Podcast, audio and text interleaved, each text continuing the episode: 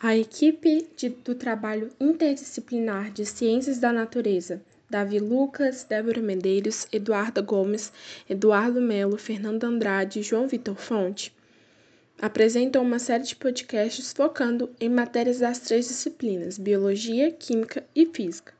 No episódio de hoje, Débora Medeiros e Fernando Andrade abordam a disciplina de Física, focando na matéria da câmara escura.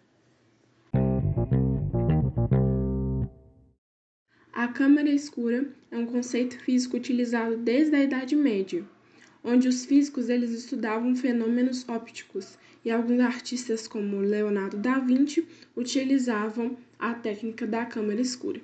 Atualmente ele é usado nas câmeras fotográficas e os nossos olhos adotam as mesmas características com as que se dão na câmera escura.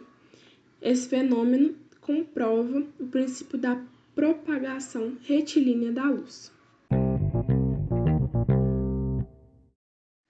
Esse fenômeno comprova o princípio da propagação retilínea da luz, que é basicamente constituída de uma caixa de paredes opacas, pretas internamente, totalmente fechada, com exceção de um pequeno orifício feito em uma das paredes por onde penetra a luz.